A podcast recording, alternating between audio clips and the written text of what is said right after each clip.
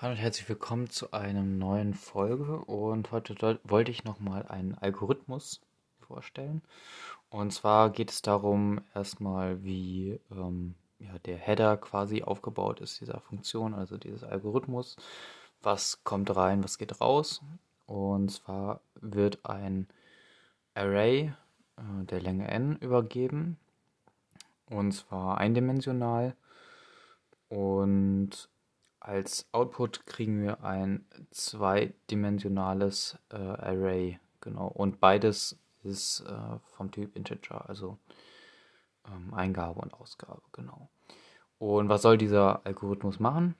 Der soll, also das Array kann beliebig viele Zahlen beinhalten, wie gesagt, und hat ja zum Beispiel eine Zahl 1 äh, oder eine Zahl 2 und da will man genau rauskriegen, welche Zahlen sind da drin und gibt es Duplikate. Und das äh, wird dann halt so gestaltet, dass die Rückgabe so ist, dass man, äh, also dieses äh, Array ist zweidimensional aufgebaut, sodass halt, äh, also Arrays von Arrays und für jede Zahl, die vorkommt, gibt es ein Array, wo einmal die Zahl aufgelistet ist. Das ist das nullte Element, also das erste in diesem Array, also diesem Unterarray. Und als zweites Element, also beim Index 1, steht dann, wie oft dieses Element in der übergebenen Liste vorkommt. Und da habe ich mir erst Gedanken gemacht, wie kann man das am effizientesten gestalten? Und wie kommt, bekommt man überhaupt raus, welche Elemente es gibt, also ob die halt Elemente doppelt existieren. Und dazu habe ich mich entschlossen, dann eine Liste zu nehmen, also eine Liste von Integers. Und in diese Liste füge ich erstmal alle äh, Elemente hinzu. Und zwar halt so, dass die nur einmal in dieser Liste vorkommen. Bei Python gibt es zum Beispiel ähm, das die Datenstruktur Set. Die könnte man natürlich hier auch ziemlich gut verwenden dafür. Die äh, habe ich aber bisher noch nicht in Java gesehen und da ich hier mit Java arbeite, ist das ähm, ja erstmal nicht möglich, so wie ich das einschätze. Kannst mich gerne korrigieren. In den Kommentaren würde mich auf jeden Fall freuen. Ähm, generell immer, wenn es dann eine bessere Lösung für den Algorithmus gibt, äh, würde ich den auf jeden Fall dann nochmal aufgreifen.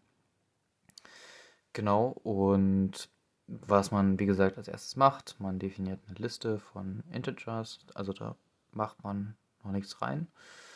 Ähm, erstmal definieren, dann macht man eine for each Schleife und diese for each Schleife iteriert einmal über das ähm, übergebene Array. Ähm, genau, und wenn, also da gibt es halt die Condition if, ähm, ja, wenn dieses Element noch nicht in dieser Liste halt drin ist, dann wird es halt hinzugefügt.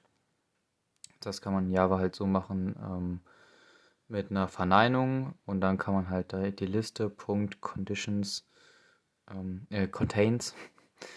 ähm, also die Condition ist halt ähm, nicht äh, dann die Liste contains und dann halt das äh, Element, also in dem Fall die Zahl. Ähm, und wenn das, wenn diese halt diese Condition wahr ist, also wenn es nicht enthalten ist, dann füge halt das Element hinzu. Und genau, weil wir ein, ähm, ja, ein Array, also ein zweidimensionales Array zurückgeben wollen, können wir im nächsten Schritt hingehen, weil wir jetzt auch die Länge haben, die dieses ähm, Array halt haben muss, können wir jetzt hingehen und sagen, okay, wir haben ein zweidimensionales Array vom Typ int. Äh, das habe ich jetzt in dem Fall Result genannt. Und das ist gleich äh, new int. Ähm, und dann mit Klammer auf und dann halt die Länge der Liste. Das kann man halt mit dem Namen der Liste .size ähm, rausbekommen. Und dann ähm, ja, eckige Klammer wieder zu, eckige Klammer wieder auf, zwei, eckige Klammer wieder zu, weil wir halt immer in dem unteren Array, in dem oberen Array halt ähm, immer zwei Elemente haben. Also immer einmal die Zahl, die man hat und halt wie oft diese Zahl in dem ursprünglichen übergebenen Array halt vorkommt. Genau, dann ähm, kommt eine neue Vorschleife. Äh, in dieser Vorschleife definieren wir einmal ein Integer ähm, als ja, Zähler, also Integer i gleich 0 zum Beispiel. Dann habe ich in dem Fall noch einen weiteren Integer definiert, und zwar den Integer c. Äh, den c, äh, also diese Variable, können wir dann später in der Vorschleife dann benutzen für, ähm, ja genau, komme ich gleich noch drauf. Dann gibt es eine Condition, also solange i kleiner als die Länge der Liste, also Liste.size. Ähm, und in dem folgenden Header-Abschnitt der, der Vorschleife kommt dann halt einfach ähm, noch i++, einfach um den ähm, Index einmal zu erhöhen. Genau, in der nächsten Zeile setze ich dann den, äh, die vorher halt auch ähm, definierte Variable c gleich 0 und dann loope ich mit einer Vorschleife einmal über das Array nochmal, das übergebene Array.